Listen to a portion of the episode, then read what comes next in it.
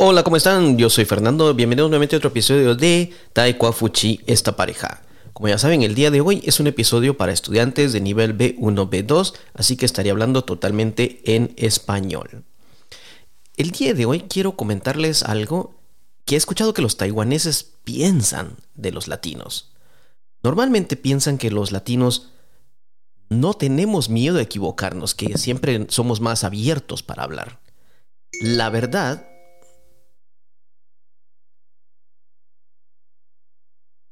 La verdad es que también muchos latinos tenemos miedo al hablar o tenemos miedo a equivocarnos. Se ha dicho muchas veces de que los latinos tenemos a ser más abiertos, a expresar mejor nuestras ideas, a hablar más, y que los taiwaneses admiran eso de parte de nosotros, que somos más abiertos y no tenemos miedo de expresar nuestras ideas. Bueno, pues te cuento, la verdad es que sí, sí tenemos ese miedo a equivocarnos.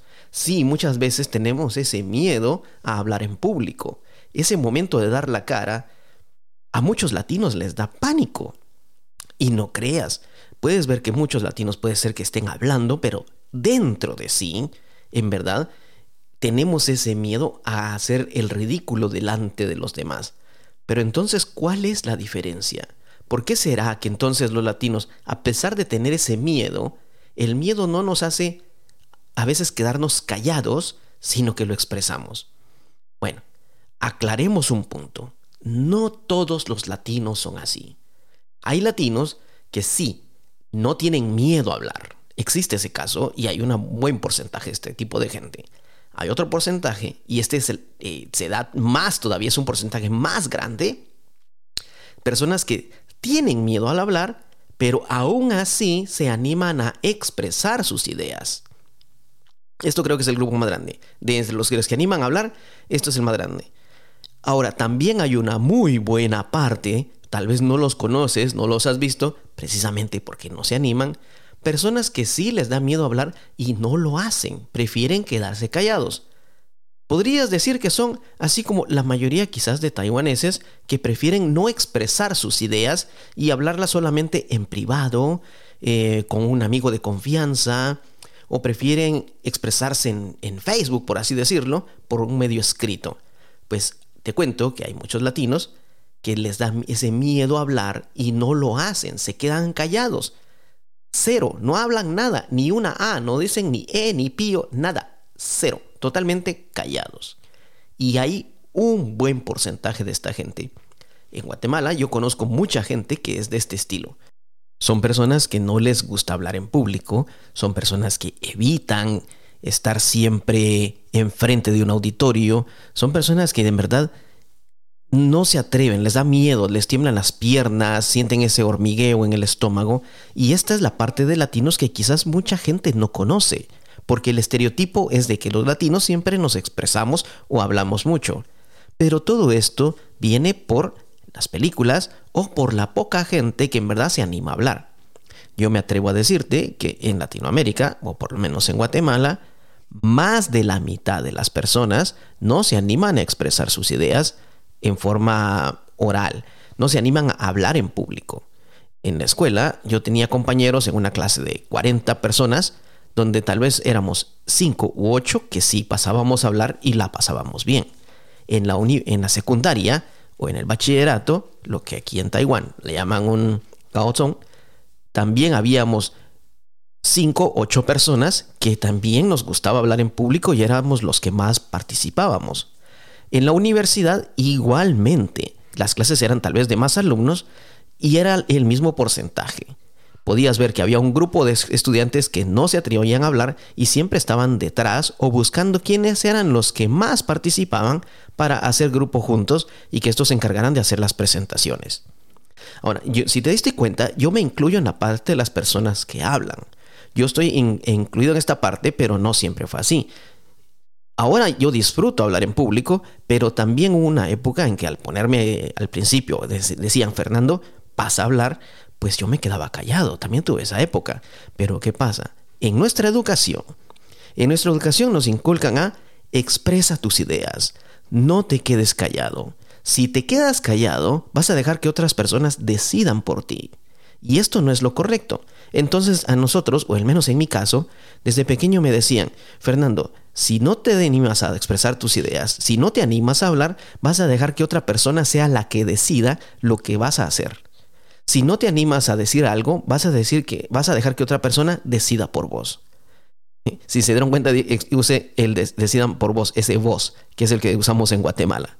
Yo no, no dije decidan por ti. Bueno, entonces sí existe este porcentaje y ahora, y incluso en la universidad, cuando me tocaba hablar, era algo que disfrutaba como no tienes idea. Pero sigo hablando mejor de las personas que no lo hacen. Yo conozco personas que lo que hacen en verdad es memorizar todo lo que van a hablar.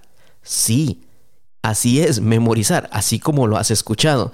Yo sé que muchos piensan que los latinos no memorizamos una, una, charla o lo que vamos a hablar o una presentación, sino que somos muy abiertos, eh, muy espontáneos para expresarnos, pero no, no es así.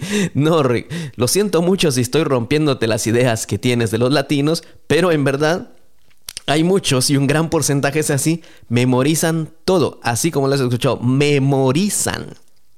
Y estas personas se dan a la tarea de practicar muchas veces lo que van a decir y lo van haciendo parte por parte, parte por parte. Una clave que sí se utiliza para este tipo de trabajo de memorización es el usar las ayudas visuales, lo que hoy en día conocemos como PowerPoint.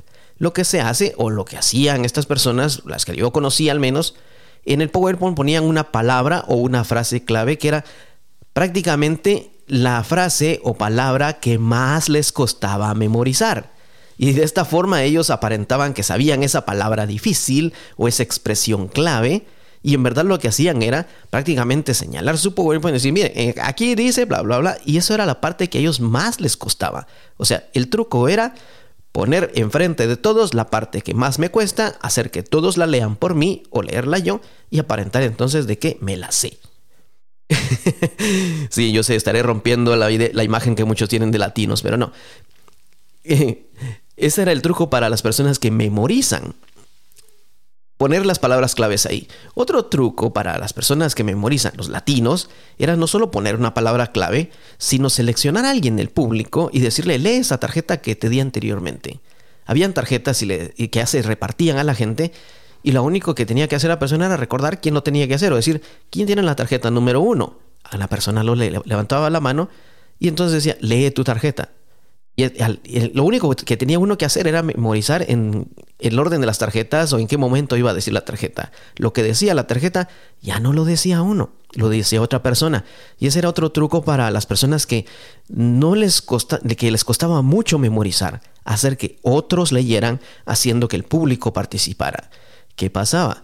Entonces los espectadores o las personas que estaban al frente, escuchando la, la, charla, asistiendo a la charla, decían, wow, esta persona sabe lo que dice y hace que otra persona participe. Hace la clase participativa. Secreto. En verdad lo que hacen es ayudarse con las personas para que digan lo que ellos no pueden memorizar.